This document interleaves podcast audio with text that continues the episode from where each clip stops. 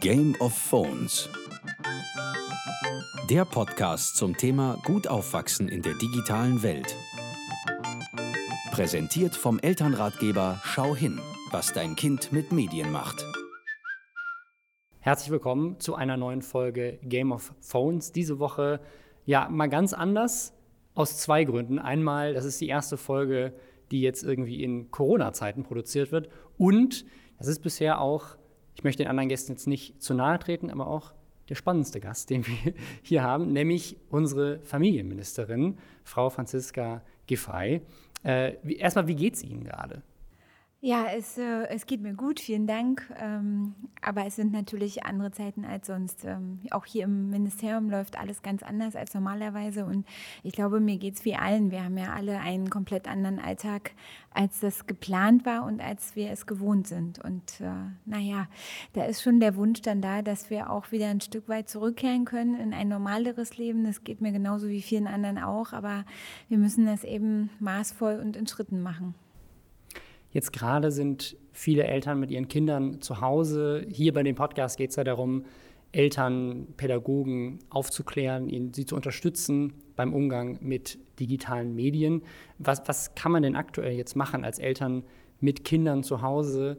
Ähm, was, was gibt es da für Angebote? Was kann man irgendwie tun, um irgendwie gegen diesen Lagerkoller anzukommen? Mhm. Naja, generell ist es so, dass ja im Moment Kinder und Familien ziemlich eingeschränkt sind, auch in ihrem Bewegungsradius. Dadurch, dass die Kitas und Schulen zu sind, die Spielplätze nicht äh, genutzt werden können und auch ansonsten man eigentlich äh, seine Freunde nicht treffen kann, nicht Oma und Opa sehen kann. Das ist schon gerade auch für Kinder eine besonders schwere Zeit. Und ich finde, dass Kinder und die Situation von Familien generell auch mehr gesehen werden müssen in der ganzen Debatte. Dafür setze ich mich natürlich ein als Familienministerin. Und wenn wir über digitale Medien reden, dann ist das natürlich eine Chance, auch ähm, hier jetzt diese Zeit zu nutzen und ähm, mit den digitalen Medien auch ein bisschen äh, die Zeit gut rumzubekommen. Und ähm, ich plädiere dann immer dafür, dass man das alles auch maßvoll macht, aber dass äh, eben die digitalen Medien und die Möglichkeiten, die es da gibt, jetzt nicht nur als Risiko, sondern auch als Chance gesehen werden, auch fürs digitale Lernen. Und vielleicht gibt ja diese Zeit gerade jetzt auch ähm, für die Zeit nach der Corona-Krise nochmal einen deutlichen Schub für mehr Digitalisierung, für mehr digitales Lernen, für eben auch einen viel stärkeren Austausch über die digitalen Medien. Ja, ich glaube, das ist auch eine Sache, die ich so beobachtet habe. Das ist jetzt so der letzte Moment, wo, glaube ich, alle in Deutschland wirklich mit der Digitalisierung konfrontiert sind ja. und jetzt äh, ja, auf diesen Zug aufspringen müssen. Das, ja, selbst die, die bisher keine Lust drauf hatten. Ja, also jeder, jeder ist irgendwie gezwungen, ähm, das äh, ja, den, den Umständen entsprechend natürlich auch für viele neu. Ich merke das selber. Ich habe eine dreieinhalb Jahre alte Tochter. Mhm. Wir sind natürlich auch sehr, auch weil wir uns hier in dem Podcast ganz oft auch mit diesem Thema auseinandersetzen, ähm, sehr fokussiert darauf, Medienzeiten einzuhalten. Nicht zu klare, viel, nicht zu viel, mhm. klare Regeln, mhm. was darf man gucken und so weiter. Aber ich merke das auch bei mir, dass jetzt gerade so ein bisschen ja die goldenen Zeiten des äh, Fernsehkonsums meiner Tochter angefangen haben.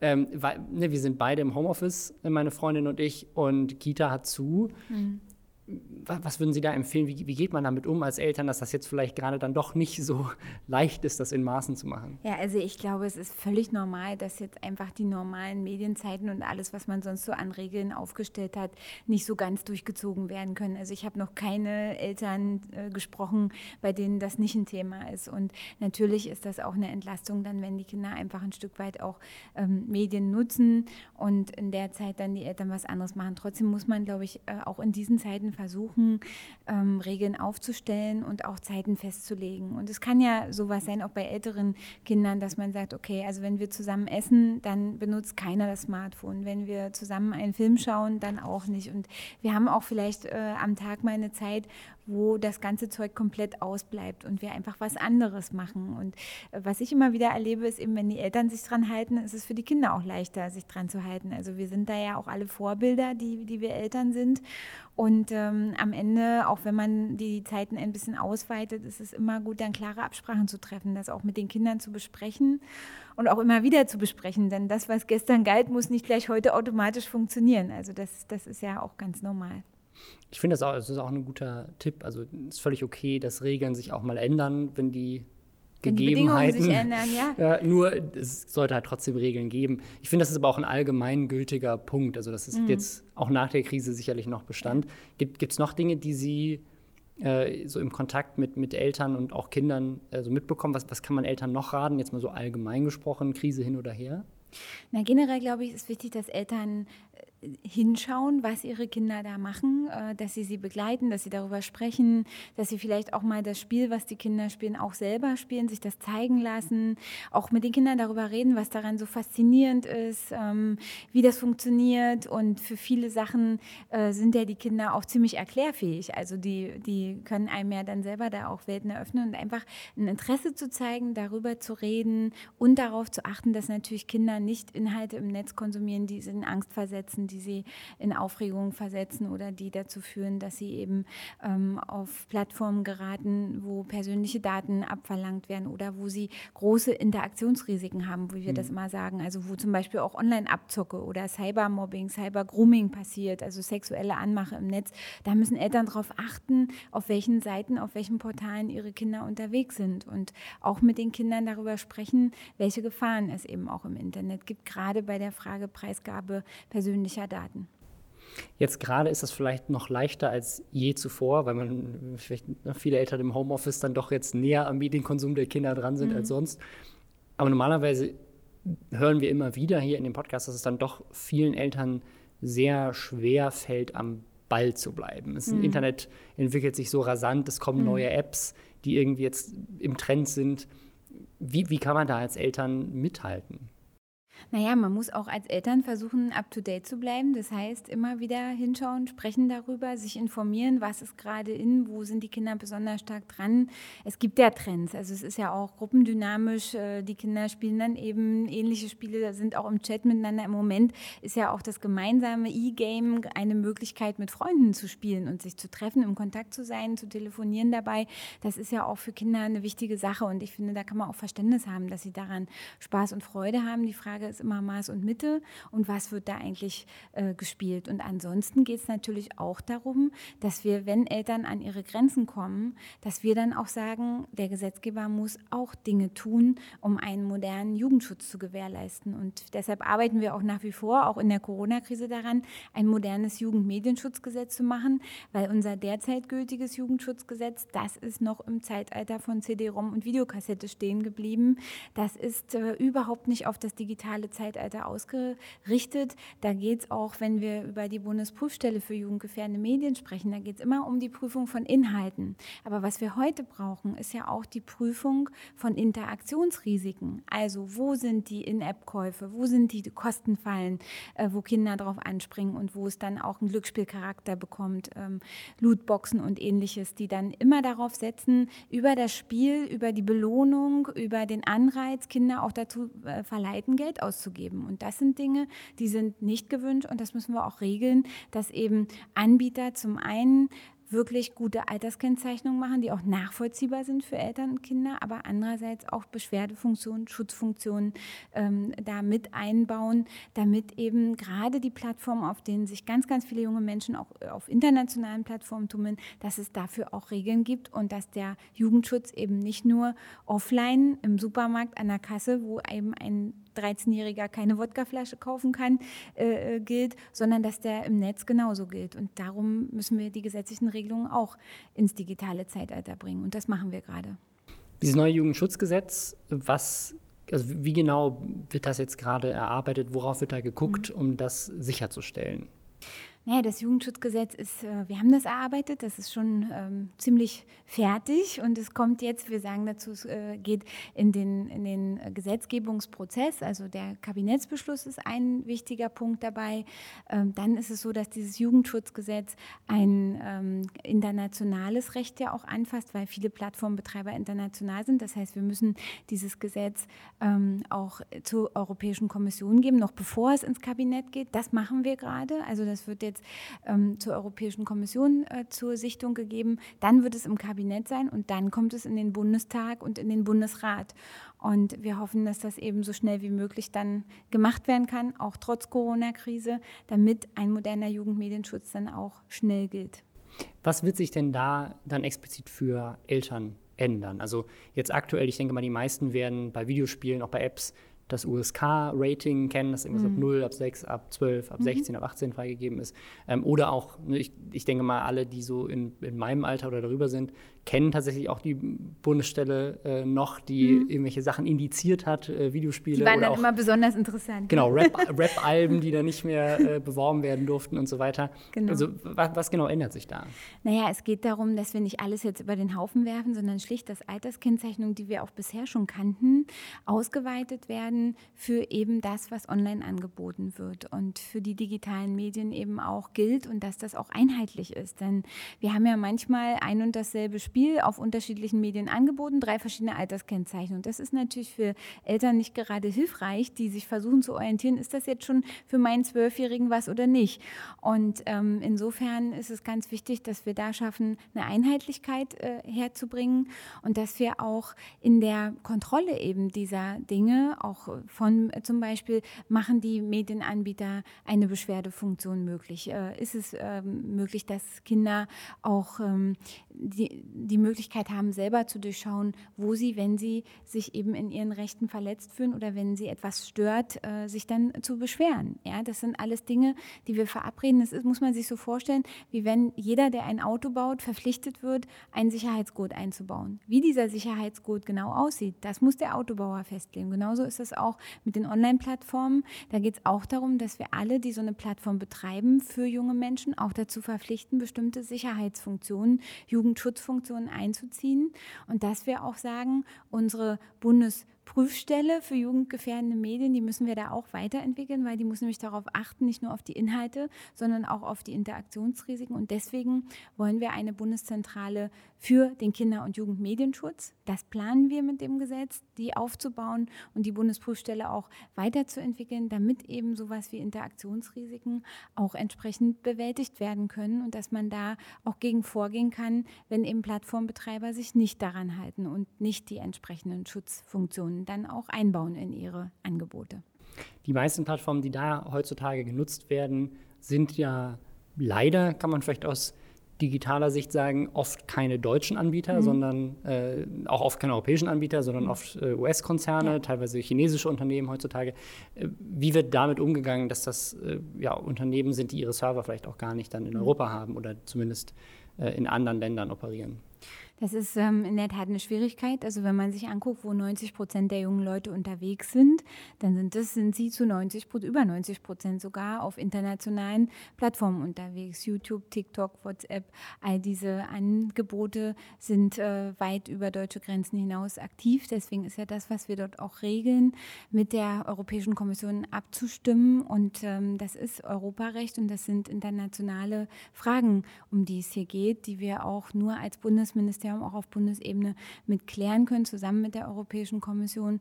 Und deshalb ist es ja so wichtig, dass es auch ein Bundesgesetz dafür gibt und dass wir eine sehr enge Zusammenarbeit mit den Ländern haben, aber dass da jeder auch das macht, was ihm möglich ist. Also wir werden es ja so regeln, dass die Medienkompetenz, die die Länder haben, auch erhalten bleibt, aber dass der Bund eben gerade auch an diese internationalen Plattformbetreiber herantritt. Wir sind im Kontakt mit denen, die haben ja auch alle deutsche Repräsentanten, das heißt, wir sind im Gespräch, aber da geht es halt wirklich darum, dass wir auch Verbesserungen finden für die Angebote, wo eben so viele junge Leute auch unterwegs sind jeden Tag. Das heißt, wenn ich jetzt, also ich bin ja sehr, sehr viel auf YouTube unterwegs, einfach mhm. beruflich, ähm, da gibt es bisher eine Kennzeichnung ab 18, glaube ich. Also manchmal werden Videos auch ab 18 eingestuft. Mhm. Aber diese ganze Abstufung, die man sonst zum Beispiel bei der FSK oder der USK kennt, gibt es da nicht. Mhm. Ähm, kommt das dann jetzt auch für WhatsApp oder für YouTube? Also wird man da jetzt plötzlich auch, keine Ahnung, dieser, dieser Chat ist ab 12, aber der andere Chat, da war ein Schimpfwort drin, der ist ab 16. Also wie, wie definiert wird das jetzt? Also ich sag mal, in dieser Detailfrage, das müssen wir auch wirklich besprechen. Das wird ein dialogisches Verfahren sein, auch mit den Anbietern.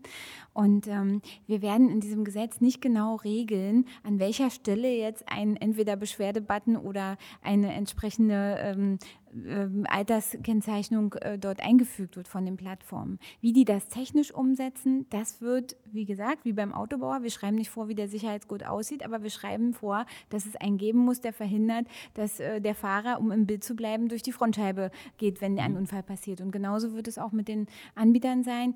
Die kennen ihre Plattformangebote am besten und sie müssen nachweisen, dass sie eben Dinge tun, um Kinder und Jugendliche vor jugendgefährdenden Inhalten zu schützen und auch dafür zu sorgen, dass es eine Beschwerdefunktion gibt und durchschaubare, einheitliche Alterskennzeichnungen. Darum geht es.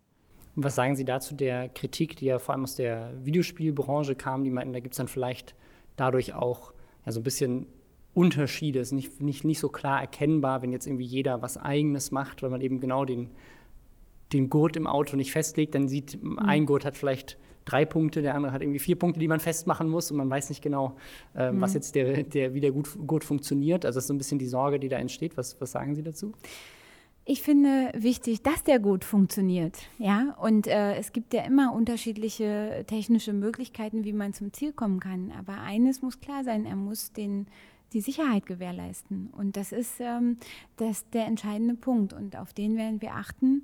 Und ähm, es geht nicht, dass ähm, einfach sozusagen Anbieter sagen, wir bieten hier alles frei an und äh, achten überhaupt nicht darauf. Und es gibt ja viele Lippenbekenntnisse auch dieser Plattformbetreiber, die sagen, ja, Jugendschutz ist uns wichtig, aber wenn es darum geht, wie machen sie es denn?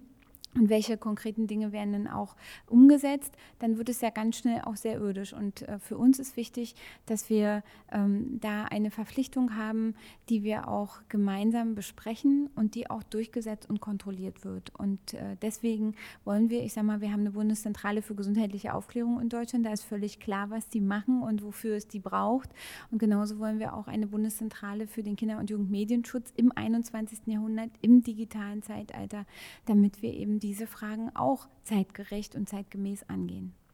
Also manche dieser, dieser Kompetenzen, die es jetzt äh, bei dieser neuen Stelle geben soll, die liegen aktuell bei den Landesmedienanstalten. Die haben sich auch so ein bisschen mhm. beschwert, dass sie Angst hatten, dass irgendwie da so eine kleine doppelte Kompetenz dann mhm. so entsteht oder dass man nicht mehr genau weiß, wer zuständig ist. Das ist ähm, unbegründet. Also wir sind ja sehr intensiv im Gespräch mit den Ländern dazu. Wir werden ja an der Zuständigkeiten, die die Landesmedienanstalten haben, gar nichts ändern, sondern es geht darum, dass ähm, die diejenigen, die ähm, in den Landesmedienanstalten die Inhalte und die Einzelfälle prüfen, dies auch weiter tun, ganz normal. Aber dass wir eben sagen, der Rahmen, den das Jugendmedienschutzgesetz oder das neue Jugendschutzgesetz eben vorgibt, der zielt auf das, was bundesweit gilt. Und der Jugendschutz hat ja Verfassungsrang und das, was im Jugendschutzgesetz geregelt wird, muss auch den aktuellen Rahmenbedingungen entsprechen. Und wenn da noch Regelungen drin sind, die eben sagen, elektronische äh, Spielgeräte dürfen nicht an jedem öffentlichen Ort aufgestellt werden, dann ist das 80er Jahre. Und mhm. da müssen wir einfach dazu kommen. Ich finde, da hat der Bund auch eine Verpflichtung, das in die Jetztzeit zu überführen. Und die internationalen Fragen, die können die Länder nicht klären. Das ist eine Aufgabe, die auf Bundesebene entsprechend geregelt werden muss. Und deswegen ist das für uns auch ähm, eine ganz klare Aufgabenteilung, wo wir überhaupt nicht in die Zuständigkeiten der Länder reingehen, sondern das machen, was nur die Bundesebene machen kann.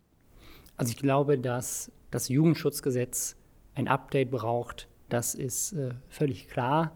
Also gerade für mich als jemand, der viel im Internet unterwegs ist, äh, sehr offensichtlich, ähm, dass das äh, eigentlich schon, vielleicht sogar länger schon hätte passieren sollen. Ähm, also das Internet, äh, ja, ist ja auch inzwischen vielleicht sogar um die Leute, um die es da geht, bei Kindern, ähm, noch viel bekannter als eine CD-ROM äh, oder eine VHS oder eben wüssten vielleicht die meisten Kinder gar nicht, was damit gemeint ja, ist, dass man irgendwie ein elektronisches Spielgerät irgendwo aufstellt. Ist das eine Xbox? ähm, das ist äh, vielleicht die Frage, die da kommt.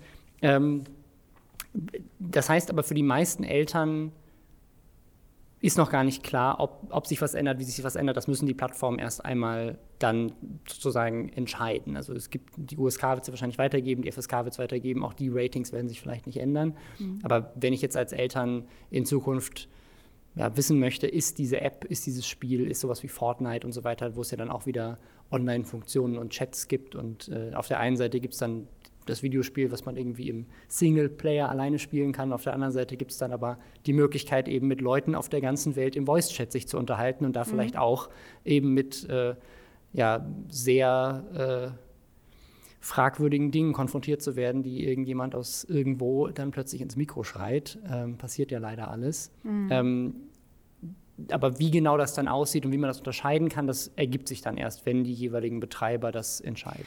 Naja, also äh, wir, wir machen schon Vorgaben dafür, wie das, also dass wir eine, eine ähm, einheitliche Alterskennzeichnung wollen. Und ähm, die Genehmigung dieser Alterskennzeichnung wird ja über die dann neu einzurichtende Bundeszentrale für Kinder- und Jugendmedienschutz laufen. Das ist, glaube ich, sehr wichtig, dass wir hier nicht eine Situation haben, wo die Plattformbetreiber irgendwie was alleine entscheiden und dann man darauf vertraut, dass es dann schon irgendwie wird, sondern dass das ein dialogisches Verfahren ist, in dem auch bestimmte Dinge festgelegt werden ähm, und in dem wir auch Standards haben, wie eine angemessene einheitliche Alterskennzeichnung läuft und wie das auch durchgesetzt und umgesetzt wird. Und wir werden auch in das Gesetz aufnehmen, wenn eben Betreiber sich nicht daran halten, dass es dann auch die Möglichkeiten gibt, Geldbußen zu verhängen. Ich glaube, das ist genauso wichtig. Das eine ist die Transparenz die, der, der Kennzeichnung und auch der Möglichkeiten, wie das entsprechend gemacht werden soll. Aber das andere ist auch die Durchsetzungsfrage. Und die Durchsetzungsfrage ist damit verbunden, welche Handhaben wir eigentlich haben. Und äh, deshalb ist das eine, dass Schritte entwickelt werden, auch in Absprache in einem dialogischen Verfahren, aber dass, wenn eben keine Resonanz da kommt, dass wir auch die Möglichkeiten haben, mit Sanktionen zu arbeiten und das wird Teil des Gesetzes sein. Wenn dann quasi in Zukunft ne, die Apps, das ist alles klar geregelt, es gibt super schöne Kennzeichen, jeder weiß sofort, was los ist. Ähm, ich bin in meiner Jugend sehr viel mit Videospielen konfrontiert gewesen, ich habe sehr viel gezockt ähm, und da gab es natürlich auch Spiele, die waren ab 16 und das äh, konnten meine Eltern auch äh, damals schon sehr gut sehen, weil das war schön blau auf der Verpackung und ich war aber erst 15. Äh, und die haben mir die Sachen dann verboten, äh, weil das natürlich, das darf man ja nicht, steht ja drauf und ich konnte sie auch jetzt im Mediamarkt oder Saturn oder sowas nicht kaufen. Ähm, aber ich habe natürlich trotzdem Wege gefunden, diese Sachen dann zu spielen. ähm, also ich glaube, auf der einen Seite ist natürlich das, das Thema Jugendschutz, es muss da klare Regeln geben. Mhm. Auf der anderen Seite sind dann die Eltern, mhm. beziehungsweise auch in Zusammenarbeit mit den Kindern und Jugendlichen, die dann auch dafür sorgen müssen, dass, das, dass sich dann auch daran gehalten wird an diese Regeln.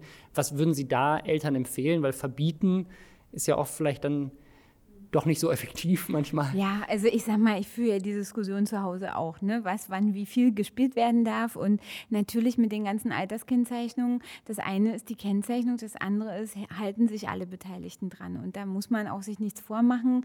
Ähm, Kinder, Jugendliche sind sehr kreativ, wenn es darum geht, auch Regeln zu umgehen. Das ist, ist glaube ich, einfach dem Menschen auch innewohnend. Und deswegen muss man ein Stück weit auch natürlich gucken, wie kann man ähm, auch ein bisschen an die Vernunft appellieren und wie kann man mit den Kindern das auch besprechen äh, und darüber reden, wie was genutzt wird und wie viel. Und ähm, es wird kein Weg dran vorbeiführen, dass Eltern eben hinschauen, was ihre Kinder da machen und auch zur Not sagen, jetzt ist Schluss, jetzt machen wir was anderes und sich auch die Zeit dafür nehmen, dann was anderes gemeinsam zu machen. Aber ich finde, ein generelles Verbieten von Dingen kann auch nicht der Weg sein. Wir leben nun mal im digitalen Zeitalter, die Kinder erleben jeden Tag, dass wir auch als Erwachsene permanent mit den digitalen Medien umgehen. Das äh, ist vollkommen äh, illusorisch zu glauben, man kann sie davon fernhalten. Das wäre auch nicht, nicht gut. Wir haben ja auch seitens der Bundesregierung den Digitalpakt Schule. Es gibt die Schulcloud-Idee, äh, die entwickelten Konzepte auch hier vom Hasso-Plattner-Institut, die jetzt auch nochmal stärker unterstützt werden. Gestern Abend ist gerade im Koalitionsausschuss darüber gesprochen worden und äh, beschlossen worden, dass es jetzt nochmal zusätzliche finanzielle Unterstützungsmöglichkeiten gibt, auch für Kinder aus sozial benachteiligten Familien. 500 Millionen Euro wird die Bundesregierung zur Verfügung stellen für die Ausstattung von Kindern, die zum Beispiel äh, in Familien leben, die Hartz IV beziehen, die jetzt ähm, die Hausaufgaben digital bekommen, aber vielleicht nicht mal einen Drucker haben, um, mhm. den, um die Sachen auszudrucken, wo vielleicht nicht der Computer da ist für alle drei Kinder oder nicht die Möglichkeit, die Hausaufgaben runterzuladen oder die Aufgaben mit Hilfe des Internets zu machen. Da ist ja vielfach auch technische Ausstattung erstmal möglich äh, und nötig und ähm, die ist nicht überall vorhanden. Und dazu sagen, wir wollen nicht eine digitale Spaltung, eine soziale Spaltung von Schülerinnen und Schülern die, die den Zugang haben, die die Möglichkeiten haben, die die Kompetenzen haben und auf der anderen Seite die, die nicht die Möglichkeiten haben. Das ist ja auch wichtig. Und ich finde, bei aller Frage über Verbote oder Regelungen geht es eigentlich auch ein Stück weit sehr stark darum, Kindern Medienkompetenz zu mhm. vermitteln mhm. und ihnen die Möglichkeiten an die Hand zu geben, die das bietet. Alle Kinder, die heute groß werden, wachsen in die digitale Welt hinein. Sie werden das brauchen, sie werden es für ihre berufliche Laufbahn brauchen, sie werden es für das Lernen brauchen. Und gerade jetzt in der Corona-Zeit wird natürlich auch offenbar, welche Möglichkeiten das digitale Lernen bietet und dass damit sehr, sehr viel auch kompensiert werden kann. Und wenn ich nur denke an die digitale Sportstunde von Alba macht Schule hier in Berlin, sowas finde ich toll. Ja, das sind einfach Möglichkeiten, die jetzt einfach auch die Digitalisierung bietet, dass man sich trotzdem mit seinen Freunden austauschen kann. Das sind Sachen, die entlasten auch. Und da die Chancen zu sehen und allen Kindern die Möglichkeit zu geben, Zugang zu haben und die Kompetenzen zu erwerben, das finde ich mindestens genauso wichtig wie das, was wir tun, um auch den Jugendschutz zu gewährleisten. Deshalb muss das ein Mix sein und dazu gehört auch die Digitalkompetenz der Eltern. Und dafür haben wir hier als Bundesfamilienministerium auch unsere Initiative Schau hin, wo wir eben äh, auch den Eltern Tipps und Infos geben, wie sie ihre Kinder gut dabei begleiten können. Genau, und das ist ja auch der Sinn dieses Podcasts, so ein bisschen diese Informationen weiterzugeben und Eltern dabei zu helfen, diese Kompetenzen anzueignen, damit sie nicht hinter ihren Kindern zurückfallen. Wie ist das bei Ihnen? Wie sieht das aus bei Ihrer Nutzung von, von TikTok, von Videospielen? Wie, wie bleiben Sie da am Ball? Welche Apps nutzen Sie? Naja, ich, ich gucke die, ich nutze die schon alle. Also äh, ja, ich glaube, wenn man dann Maß findet, dann ist das auch vertretbar und das ist auch lebensnah, wenn man einfach zulässt, dass die Kinder da unterwegs sind, aber trotzdem hinguckt, was sie machen. Also die Tagesschau hat ja schon einen TikTok-Kanal, aber das heißt, äh, das Familienministerium das dauert noch ein bisschen. Naja, wir sind, äh, wir sind ja auf den anderen äh, Kanälen, YouTube, Instagram, äh, Facebook sowieso, äh, das machen wir. Ähm, wir haben ja auch unser Familienportal hier vom Ministerium, wo wir natürlich vor allen Dingen auch Dienstleister, Serviceleister sind. Wir machen uns ganz stark auf den Weg für die digitalen Familienleistungen. Wir haben hier ein Innovationsbüro Digitales Leben gegründet im Ministerium, wo es darum geht, wie wir das schaffen, dass wir alle unsere Familienleistungen digital machen. Also dass zum Beispiel jetzt äh, ist ja gerade für die Familien, die weniger Einkommen haben. In der Corona-Zeit haben wir ja den Notfallkinderzuschlag äh, gestartet am 1. April. Der war äh, vorher auch schon da, dieser Kinderzuschlag, ist auch da für Familien mit kleinen Einkommen. Aber wir haben ja jetzt viele, die durch die Corona-Krise in hm. kleinere Einkommenssituationen kommen. Deshalb Notfallkids. Da wird immer nur der letzte Monat äh, geschaut. Wenn dein Einkommen eben geringer war, kannst du Anspruch haben bis zu 185 Euro pro Monat pro Kind. Und da gibt es einen Online-Antrag, der ziemlich simpel und leicht auszufüllen ist. Und das ist zum Beispiel für mich so ein ganz wichtiger Punkt. Wir hatten in den ersten paar Tagen, seitdem das online ist, über 120.000 Anträge. Das heißt, es wird angenommen. Und ich finde, die Zukunft muss sein, dass all unsere Familienleistungen digital sind. Das, das Elterngeld wird ja schon äh, digital angeboten im Online-Antrag. Und so müssen wir es mit allen anderen Sachen auch machen, damit Eltern zu ihrem Recht kommen, zu ihrem Anspruch auf Unterstützung und das eben simpel und einfach online von zu Hause, von unterwegs beantragen können und sich nicht durch den Behörden- und Förderantragsdschungel kämpfen müssen, sondern mit einer guten Online-Begleitung das auch zügig und einfach hinkriegen. Sie hatten gerade Schauhin schon erwähnt, äh, jetzt die digitalen Anträge. Was gibt es denn noch für Ressourcen, die Eltern gerade zur Verfügung haben, mit denen sie sich informieren können?